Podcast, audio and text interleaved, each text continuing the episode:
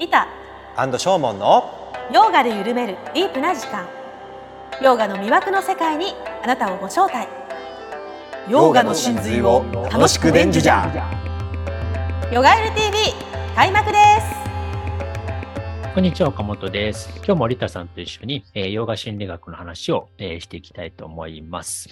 お願いします。はい、お願いします。はい。で、ちょっとね、えー新しいテーマでうんあ。の話していこうと思いますけど、まあ、あの、輪廻とかね、これ魂のわ永世とか死後の世界みたいなうん。話をしちょっとね、考えていきたいなと思う。まあ、これもちょっとヨガ心理学の中に盛り込もうかなと思って。なんですけど、うん。まあ、あのー一つはさ、まあなんかでも、生死の問題ってやっぱ人間にとってめちゃくちゃ大きいじゃないですか。大きいよね。そこだもんね、最後ね。まあある意味ね、なんか。行き着くところはさ。そうそうそう。うんまあ例えばさ、なんか、うーん、輪廻みたいな話をうん。聞くと、うんちょっとその死に対しての恐怖感って薄れるんじゃないですか？あー、またあ次一般に的に言えばね、まあ、会えるし、と会えるっていうかまたやり直せるし、みたいなやり直。せるしもあるし、うんなんか、死なないんだな、みたいな。全部終わりみたいな感覚からはちょっとね、うんうんうんあの、うんうん救われるっていうか、まあ、うん死んだらどうなるだろう、全くわかんないっていう感じから、まあ、少なくともなんか情報があると、うん。ああまあ確かに輪廻っていう仮説もあるなとかさ、うんうんまあ、もちろん。ね、現状、死後の状態について説明できる人はいないので、まあかうん完全にね、これが正解っていうのは言えないですけど、でも、まあ、いくつかの論理的に考えて、まあ、そういうふうに死後の存続みたいなね、ものを考えるわけですよね。うんうんうんうん。だから、まあ、一つはさ、まあ、例えば、じゃあ人間が死んだ後無、無ですみたいなね、うん唯物論的な、あの死んだら終わりの考え方。考え方ね、うんあの、があったとして、うん。でも、無ってさ、一つやっぱ説明できないんですよね。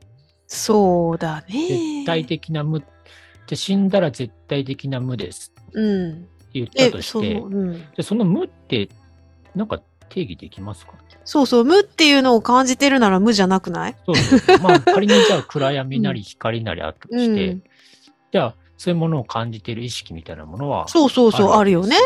うん。で、その、じゃあ全く暗闇ですって言ったとしても、それはさ、暗闇と暗闇を感じてる意識があるわけだから、うん無じゃないわけですよ。暗闇っていうふうにな、言う、言うってか名付けるのであれば、うんそれを暗闇だと認識している何かがあるとしか思えないですよね。ね暗闇的に言えるんだったらね。うん。じゃあ、えーじゃあ無です、さらに無ですって言った場合さ、じゃあその、暗闇もないような、うん。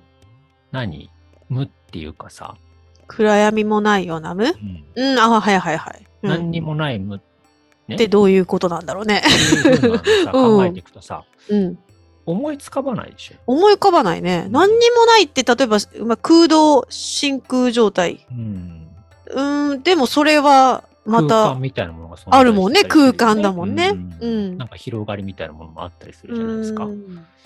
まあなんだから物質い界でそういうのって難しいんじゃない？ね、だから、まあ一つはさ、うん。あの、なんていうかな、まあ、僕らは一つはその肉体、まあこういう心理学において、やっぱり一つはその物質的な次元と、うん。あるいは精神的な次元と、そのうん。純粋意識の次元みたいなものが、いくつかそういうレイヤー状態にあって、うん。だから物質界においてはそういう存在が、うん、でもさ、例えばさ、死って言ってるのもさ、本質的には肉体がなくなることではないわけじゃない？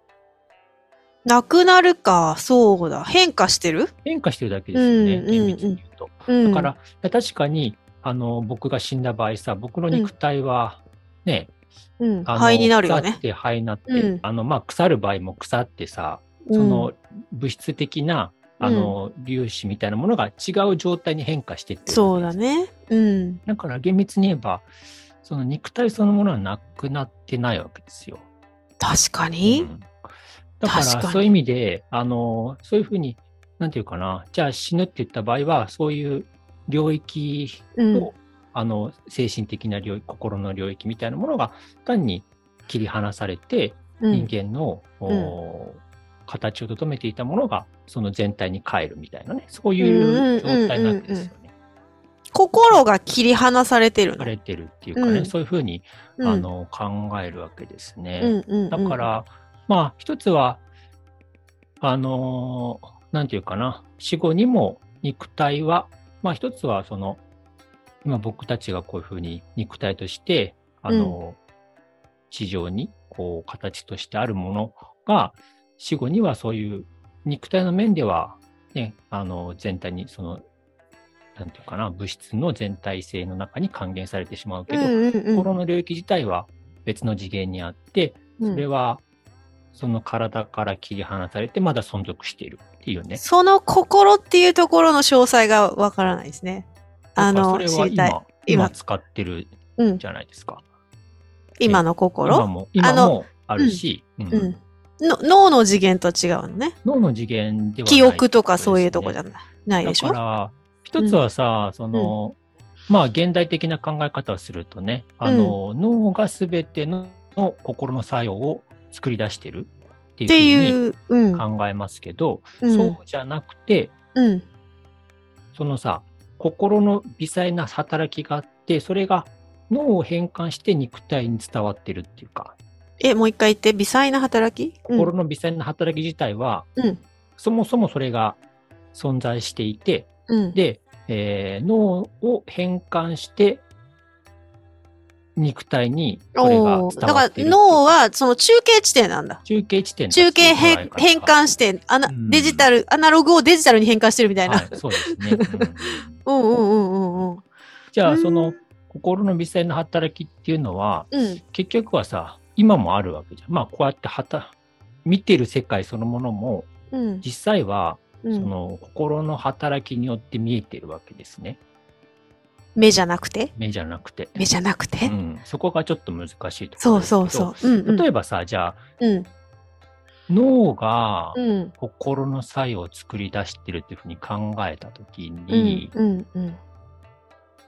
電気信号みたいなものがさ、いいろいろあるわけじゃないですか。うんうんうん。脳の中にね。うんじゃあこういうところが反応してますとか、こういうふうにね、あの、なんかそういうのは脳科学でもわかるうん基本的には。うんあのどういうふうにあの反応が起きてるとか、うんそういう信号が、あの、バーっとなってるみたいなさ。うんうん結局じゃあ、今僕らがありありとこの見てるビジョンの世界うん。っていうのを、その電気信号から説明できないでしょ。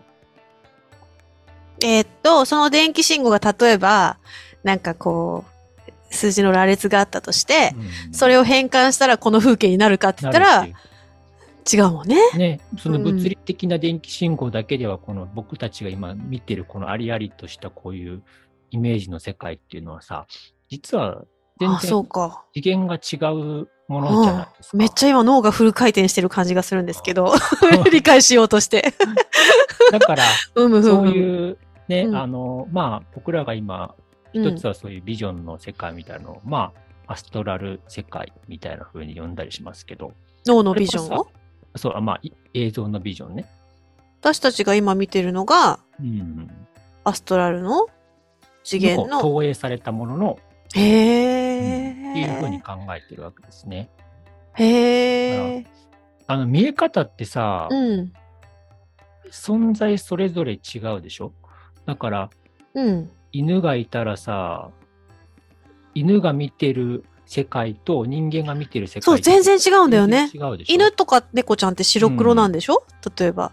見えてる言うけどね。例えばさわかんないけどね、なったことないからわかんないけど。うん。なんかこう、ものがあるとか、そういうものも、ね、例えばこの人美人だなとか、この人ブスだなとかさ、そういうのは人間には見えてるけど、うん。とかには見えてないじゃないですか。まあ、そんな比べてないでしょうね。うん。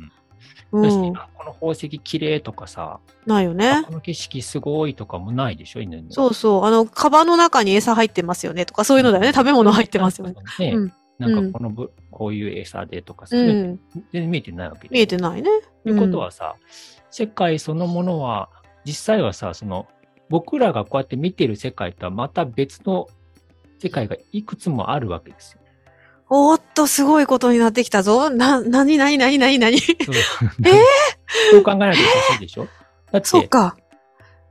うん。い見てる世界が違うわけだかや、なんかうち鳥飼ってるんですけら。ど、うん鳥が見てる世界ってめちゃくちゃ鮮やかだって言って、あだから、うちらより見えてる色合いよりももっと多い色を見てるとーか、まあ、実、実とかがね、綺麗な色だから見つけやすいとかあるんでしょうけど。へえ、そういうことか。全然違う。いや、そんなこと言ったら私と岡本さんが見てる世界も違うくないですか？違うわけですね。うん。うん。だからそれは例えばさ、うん。あの、リタさんが、うん。ああ、これが私の家族だとか旦那だとかっていうふうにさ、見たらうん。思うじゃないですか。うんうんそううんいうね、これ家族だとか。でも僕が見てもさ、その家族とか子供をさ、あ、女の子だなとか、あ、どっかのおじさんとか、そういうふうにしか見れないわけですよね。そうだよね。知らないからね。知らないからいね。紹介されたら、ああ、うんみたいな感じですけど。タさんにとっては、あ、これがうちの旦那だって見えてるその姿と、うん。僕がリタさんのね、旦那さんを見たときには、本当は同じ見え方してないわけですよ。してないね。ねう。そういうん意味で、あの、それぞれさ、個別に心の世界みたいなものを僕らは実は投影してるんだそういう捉え方すごいことだな。すごいことですよ、それなは。んですよね。うん心の世界。なんか私ずっと疑問なんですけど、はいはい色、色ってさ、うん光の反射じゃない？はい。だから、なんか色の世界もすごい不思議でね。う。うんん。反射ってことは反射してるの？これみたいな。本当はず全部白か黒かで、なんかなってんの？みたいな。はいはいはい。不思議でしょうがないです。うん光線なんでしょ？だからそうで。すね、光線ですね。うんだから、まあ、一見さ、自分が主観的に生きてると、あ、これが世界の一つの真実だみたいな感じで思うわけじゃんか。うん。だからこの僕これが見世界っていうかね。うん。でも、本当はそうじゃないっていうことなんですよね。そこすごいよね。えーだから本当に自分がう生み、生み出したっていう感じ？自分が見てる世界と他人が見てる世界は根本的に違うんだっていうことなんですよ、ね。だからか、分かり合えないことない？そしたら、お互まあ。だからある程度同じような経験をしてると、まあ、うんさ、うん、例えばじゃあ、なんだろうな。まあ、よく例にありますけど、うん。なんかさ、じゃあ、バーキンのバッグが可愛いみたいなのがさ、あったとしてもさ、それは、僕らがそういう社会の中で、まあ、うん。大体同じような、今、現代社会だと同じような情報を見聞きするから、うん。うんあ確かにこういうブランド持ってると可愛いとかかっこいいとか素敵ってなるじゃないですか。うん。でも、それを全く知らないね、あの、うん。どっかの、なんか、ジャングルとかで育った人たちが、それを見ても、なんだ、使いにくそうだな、みたいとかね。な。これ魚入るのかいみたいなね。そうだよね。なるわけですよね。うんうん。だから、それは、ね、あの、一見僕らはじゃあ、そういうさ、なんか、バッグみたい、ブランド品みたいなものが、世界の側から価値として現れてるっていうふうにあー、はいはい。ね、日本に住んでたら、あ、うん僕もそう思うよ。あ、友達に聞いても、あ、あの、可愛いねって言う言うから、そういう錯覚をしてるわけですよ。錯覚ですね。あの、5、6人同じような人がいたら、あ、ああ、みんなそうだよね、みたいな。そううん。いう素晴らしいものがある、なんかかっこいいものがあるねっていうふうに錯覚してるだけで、錯覚ですね。本いや、この世は錯覚なんではないか。この世は錯覚か？錯覚。うんいや、だから、錯覚なんですよね。結局は。でも、その心の働きがここに投影されてっていうのがちょっといまいちそこの部分が分かりにくいですうん。難しいですね。ねでも、あの、そういうふうに、うん。なんていうかな、僕らが見ている世界自体を、うん。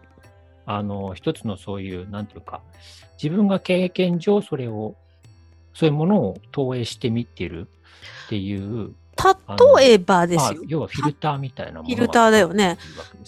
例えばさ、人が信じられないとかさ、、うーんと、人が怖いとかがあるとするじゃないですか。で、そうすると、やっぱそういう現実がすごく続いたりとかする。うんはいはいはいはいやっぱりだ、やっぱり信じられないとか。うん。また騙されたとか。はいはなんかそういうさ、なりがちなんだよね。不幸な、なんていうね。こう引き寄せるみたいな。あそういうこと？とはちょっと違う。うーんーと。自分の心が生み出している。まあ、それもそうだよね。そういうのも一つねそうだだってそういうとこ選んで選んで不幸な方行く。例えば、まあそうだよねそういう人と付き合ったら幸せにならないのに、うんなぜかそちらの方に。行ってしまう。でもまあ、例えば心理学で言うと脚本分析とか言うんですけど、自分の中に脚本があって、私は幸せになってはいけないっていうこうタイトルがあるわけなんですよね。そうするとそれに沿ったような何かこう人生になっていくみたいな感じかな。うん、うんでもその大元の心の働き。がなんでそういう風になってるのかっていうとこが謎。大元の心、大元のう心。ん。その心の働き、でその微細なものを投影してるわけでしょ、うんそうそうそうそう。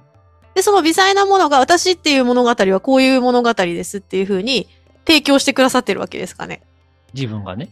自分が提供してるう。ん。うん？自分が生み出してる、やっぱり。自分がそういうふうに、あ世界はうん。あ、要は人に裏切られるみたいなうんうんうん。ことを、うん。自分が経験上そういうものを、なんていうか、掴んでるっていうか、そういうもんですよ、ね。で、そこら辺を、そういう風にななってしまうところがカルマとかっていうこと？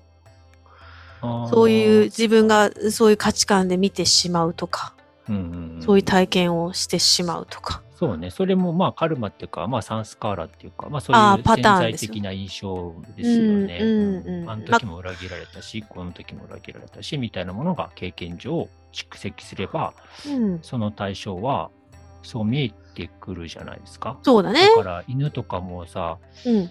何回も何回も噛まれたら犬見るだけで怖くうなる。んうんうんうんうん。まあ、そうだね。ね、でもそれは、ね、犬とずっとじゃれ合って遊んでる子がいたら、怖くは見えなくて、すごく愛おしく見えたりするっていうのは、それは結局、個人個人がそういう世界を投影その人の心がね。なるほど、なるほど。それは、うんと、前世とかとはまた違う？前世で犬にに。噛まれて、今世なぜか嫌いとか。うん。このレベルのことは、おそらく、あの、そんなに、うんあの、持ち越さないと思います。だからまあ、比較的、心の、そういう、なんていうかな、まあ、アストラル体自体は、まあ、ちょっとこの後の話ですけど、はい。程度で消滅するんですよね。どこで？どこで消滅？アストラル的なうん。領域で、うん。あの、だんだんそういう印象自体も、だから、例えばさ、なんだろうな、うーんと、なんか嫌なことがあってもさ、うん。なんか忘れたりするじゃない？するんだわ、私、本当に。なんか、寝たら大体忘れるねし、だからそういうのって、まあ、前世とか来世まで引き継ぐほどの、ほどでもい。ない。うんあの、ウェイトがないものもあああ、るでしょそうだね。うん、あるあるある。ちょっと昔はこういうの嫌いだったけど、うなんかいつの間にかどうでもよくなってた。うんうんうんうん。まあそういうレベルのあの心の、なんていうか。本当に憎いとか、もうずっと持ち越さないかんぐらいな、もうすごい心の葛藤とかってこと？うん持ち越すそう。そうそうまあそういうものとか、うん。あるいはもうちょっとそう、なんていうかな。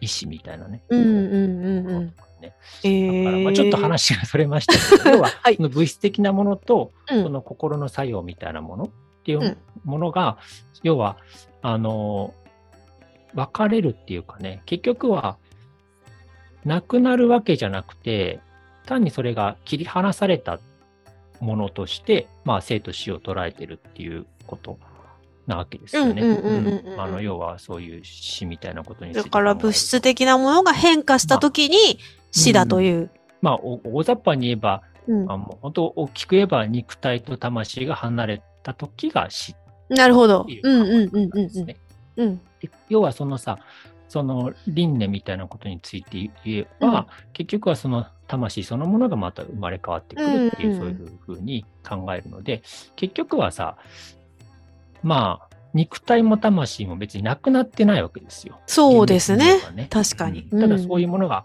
くっついたり離れたりして、の現象として見えてるか見えてないかっていうものの、はいはいあの違いっていうかね。うんうんうん。だから、まあそういう意味で、まあ一つはさ、まあちょっと、まあ今回からのテーマですけど、まあ輪廻みたいなことを考えたときに、うん。まあその魂の永遠まあそういう継続性、肉体もそういうふうに、実はなくなってないし、魂もそういう存続してるっていう、そういう考え方が、まあ輪廻の基本的な、ね、捉え方ですけど、うんうん。で、まあ、それはまあ仏教とかヨガだけでなく、やっぱ西洋にもね、そういう輪廻思想ってあるんですよね。うんうんで、まあ意外、一結構さ、なんか西洋はまあ輪廻思想ないみたいな考えないんだ。方をするああ、キリスト教もはなキリい、そういうの。スト教はね、まあ死後の展開みたいなものを言ったりしますけど、まあいわゆる輪廻みたいなことあんまとか解いてないですよね。まあ、イエスはちょっとやっぱ輪廻について話してたっていう考え方がね、あの、あるんですけど。で、まあ、ちょっと今日、その輪廻の説明をさ、まあ、うんうん。プラトンがちょっとしてるんですよ。へえ。ちょっとこのパイドンっていう本の中にね、そのはい輪廻の,、うんあの説明があるので、ちょっと少し、ちょっと紹介しようかなあと、思うんですけど、お願いします。ワクワク。うんうん。あの、要は、まあ、プラトンなんか特にね、肉体と魂を結構はっきり分けて、その、要は死っていうのは肉体から魂が離れることであるうんっていうのをね、あの、はっきり説明してるんですけど、うんうん。まあ、ちょっと、まあ、考え方が割と面白いんで少しね、紹介したいなと思うんですけど、はいあの、霊魂不滅の証明っていうね、うんあの章があって、えーさて、この問題を何か次のように考察してみようではないか。えー死んだ人たちが魂はハデスに存在するのか、それとも存在しないのかと。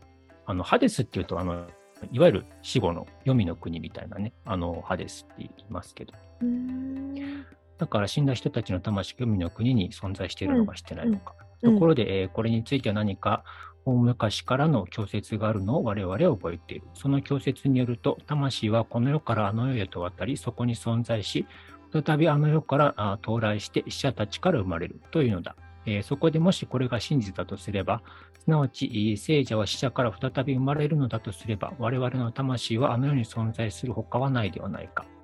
なぜなら、もし存在しなかったならば、再び生まれることもできなかっただろうからだ。それゆえ生きている者たちは死んだ者たち以外の他のどこからも生まれてくるものではない。ということが本当に明らかになるならば、このことは魂がハデスに存在することの十分な証明になるだろう。だがもしそうでないなら何か別の議論が必要になるだろう。ね、ちょっとまあ最初の部分ですけど、うんまあ、要は、あの、うーん、まあ、魂がこの世からあの世へと渡り、うん。まあ、そこに存在して、再びあの世から、まあ死んだ後、あの世からと、えー到来して、死者が、まあうん。生まれてくる。生まれてくる。死者になった人がまた、うん。うん。生まれてくるっていうことが、まあ真実だというふうにね、まあちょっとうん。話してますけど、えーその通りですとキベスは言いました。では君がもっと容易に理解しようと望むならば、このことを単に人間についてだけではなくて、すべての動物や植物についてもまた考察しなければならない。うんうんうんそして全体的に言って、おおよそ生成するすべてのものについて、すべてはこのように生成するのかどうかを見てみようではないか。うんうんすなわち何か反対のものがある限りのものにおいては、たとえうん美が周に反対であり、性が不正に反対であり、その他無数のものがそのような関係にあるのだが、そういうものにおいては、一方は反対である、他方からしか生じないのだということを。だからこのことを考察しようではないか。一体それに何か反対のものがある限りのものは、まさにその反対からしか生じないということは必然なのかどうかを。例えば、え何かが大きくなるときには、必ず以前により小さな状態にあって、そこから後にえより大きくなるのではないか。えーそうです。ではまた、あそれがより小さくなるならば、うん以前のより大きな状態から、えー後により小さくなるだろう。うんその通りです。えーそして、えーより強いものからより弱いものが生じ、より遅いものからより速いものが生じるのだ。うん全くです。あーではどうだ、えー何かがより悪くなるならば、それはより良い状態からであり、より正しくならば、正しくなるならば、より不正な状態からではないか。うんうんえーどうしてそうでないことがありましょう。うんそれではこの点について、えー我々は十分に納得したわけだ。す、うんべ、てのものは反対のものが反対のものからという仕方で生成するのだ。うんうんということ。だから、まあ、性が無性に反対であり、えー美が周に反対である。ということは、要は、醜いものがあるから美しいものが生まれ、美しいものがあるから醜いものが生まれるって、うんそういう相関関係があるっていそうふうに。説明してるわけですよね。うん。で、えーまあ、すべてのものは反対のものが反対のものからという仕方でえー生成しますと。うん確かに。ではまた次の点はどうだろう。これらの反対のものは何か次のような特徴を持っているのではないか。すなわち、すべての反対のものの対の間には、それらが2つである以上は2つの生成があるという特徴だ。つまり、一方から他方への生成と、今度は逆にその他方から前者への生成だ。例えば、より大きなものと小さなものとの間には増大と減少があり、それゆえに我々は一方を増大すると呼び、他方を減少すると呼ぶのだね。えーそうですと、えーそれでまた分離すると結合するとか、冷たくなると熱くなるとか、すべて、えーこういうものは、たとえある場合には我々は言葉を用いないとしても、確かに現実においてはあらゆるところで必ず次のような事情になるのではないか。えーつまり、それらの反対物はあ相互から生成し、それぞれすべてが互いに他方へと生成するということだ。全くその通りです。とケベスは言いました。えーそれではどうだ？とあの方は言われました。生きていることに対して何か反対のものがあるかね？ちょうど目覚めていることに対して眠っていることが反対であるように。もちろんあります。えーなんだ、えー死んでいることです。えーそれでは、これらの反対のものは反対で、これらのものは反対であるからには、うんえー相互から生ずるのだ。そして、これらは2つなのだから、両者の間には2つの生成があるのだね。なるほど。えーどうしてそうでないことがありましょう。えそれでは、とソクラテスは言われました。うん。僕が今しがた挙げたえー2組の対のうち一方の対を、うんそのお対その対自自身とその生成と僕が君に言おう。君は僕にえー他方の対を言ってくれたまえ。僕の対は眠っていることと目覚めていることであり、眠っていることから目覚めていることが生じ、目覚めていることから眠っていることが生ずる。そして両方の生成過程は、一方が眠るに眠りに落ちることであり、他方が目覚めることである。えーこれで十分かなそれと、おどうだ？十分です。では君もままた同じように生と死について僕に言ってくれたまえ。君は死んでいることが生きていることに反対であるというのではないのかね。えーそう言います。それはお互いから生ずるのだね。はい。では生きているものから生ずるものは何か死んでいるものです。死んでいるものから死んでいるものからは何が生ずるのか。生きているものがと同意せざるを得ません。えーそれならケベス、死んでいる者たちから生きている者たちや生きている人間たちが生まれるのだね。えーそう思われます。えーそうであれば、我々の魂はハデルハデスに存在していることになる。えーそのようです。えーそれでは、あ今度は生と死に関する2つの生成過程についてだが、えーそのうちの一方は明白ではないかね。なぜなら死ぬということは多分明白だからだ。そうでないか。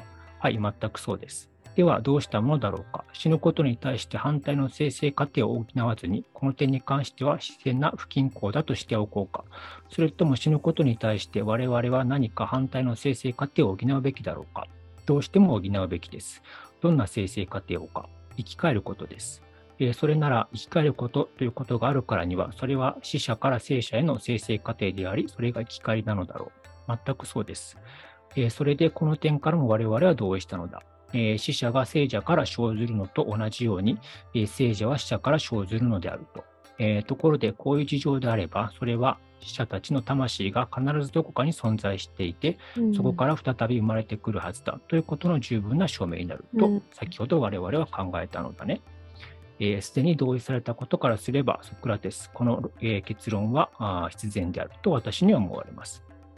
さあ、キベス、我々が同意したのは間違っていなかったと僕には思われるのだが、あその点を次のように見てみたまえ。もしも一方の生成がちょうど円環をなして巡るように、他方の生成を常に補うのではなく、かえって、えー生成が一方からその反対のものへのみ向かう何か直線的なものであって、再び元へ帰ることがなければ、向きを変えることもないとすれば、万物はあ最後には同じ形を持ち、同じ状態となって生成することをやめてしまうだろう。わかるかね、えーどういう意味ですか、えー何も難しいことではない。僕の言ってることを理解するのは、えー例えば、もし一方に眠りに入ることがあるのに、他方に眠りの状態から目覚めるという逆の過程が生じて対応していないとすればどうか。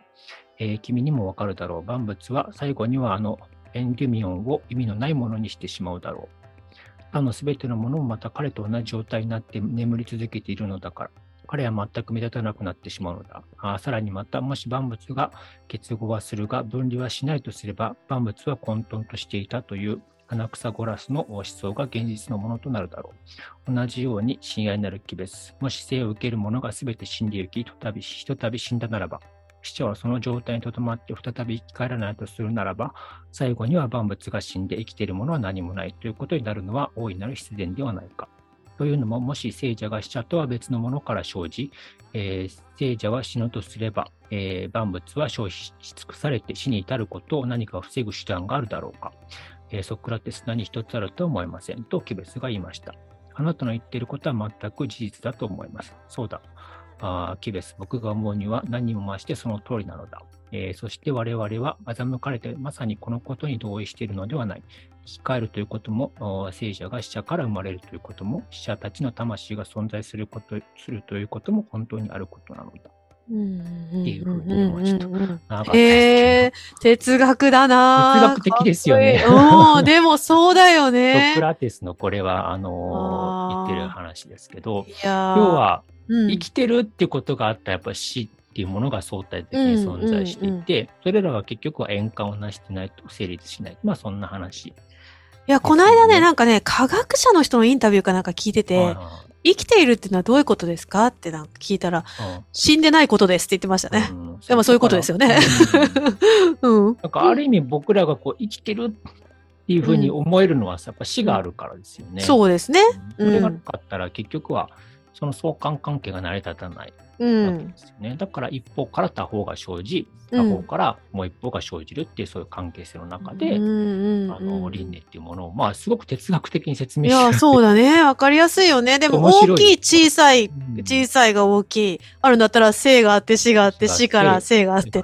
ね、そういう片方だけじゃないでしょ？っていう話ですよね。ではない、うんそういう話をしているわけですね。互いに関係性の中で成立している。うんうん。だから肉体は絶対的にそういうことになるんだとしたら、うん。うん、だけどそこに魂があるって思思ってるのがすごいよね。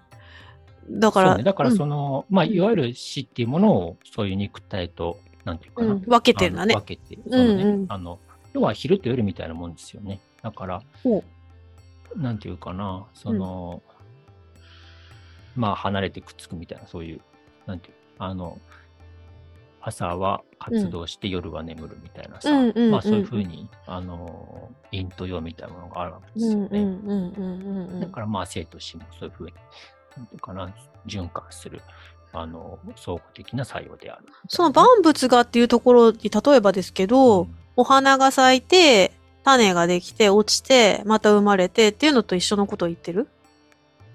人間の。あ、そうそうそうそう。生死のところも。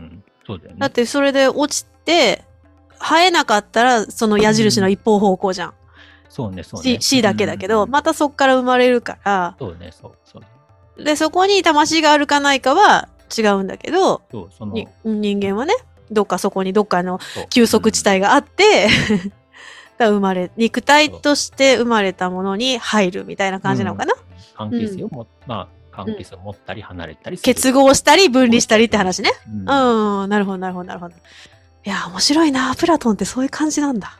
へね、え。ちょっと、そうそう。まあ、今のちょっとプラトンの説明、なんかちょっと面白い。面白い仏教とかとちょっと違くない？ちょっと違うけど、なんかもう全問答みたいな感じだよね、でも。ねでもなんか、まあ確かにそういうふうにさ、哲学的に考えると、あななんかな、なんかわかんないけど納得させられるものがある。うん、ジュナーナヨーガですよね、これっうんちょて。っと面白いよね。瞑想に近いかななんか一つのものをとことん突き詰めて考える。うん論理的にそうそう考えていくと、あ、うんうん確かにそういうふうに生と死っていう概念についてあもそれが当てはまるね。めちゃくちゃ面白いうんプラトンはそういう輪廻みたいなことについて言ってたわけですね。だあらゆるるものがそうなんだから、そうじゃんみたいな。当然そうだよね、みたいな。反論できないんですよね。そうん、生と死みたいなものを相関関係として捉えて、じゃあうん生があったら死があるし、じゃあ死んだ人から、まあ死んだ人っていうのは僕が死んだ状態から、うんあー生きてる状態っていうものに相互的に、あの、なんていうか、あの行ったり来たりしてる。ね円環状態でうんうんうんしてるっていうか、そういう説明をしてるわけですね。いや、めっちゃ面白い。面白い話。まあ、うんパイドっていう本にある。パイドンね。読めるかな私。パイドン、パイドン。まあ、ちょっとじゃあ、はい今日は、まあ1回目これぐらいで終わりましょう。はい。ありがとうございました。ありがとうございました。ヨガユル TV 今回も最後まで見てくださってありがとうございました。ご意見ご感想等お待ちしています。メールアドレスはプロフィール欄概要欄にございます。それでは次回もお楽しみに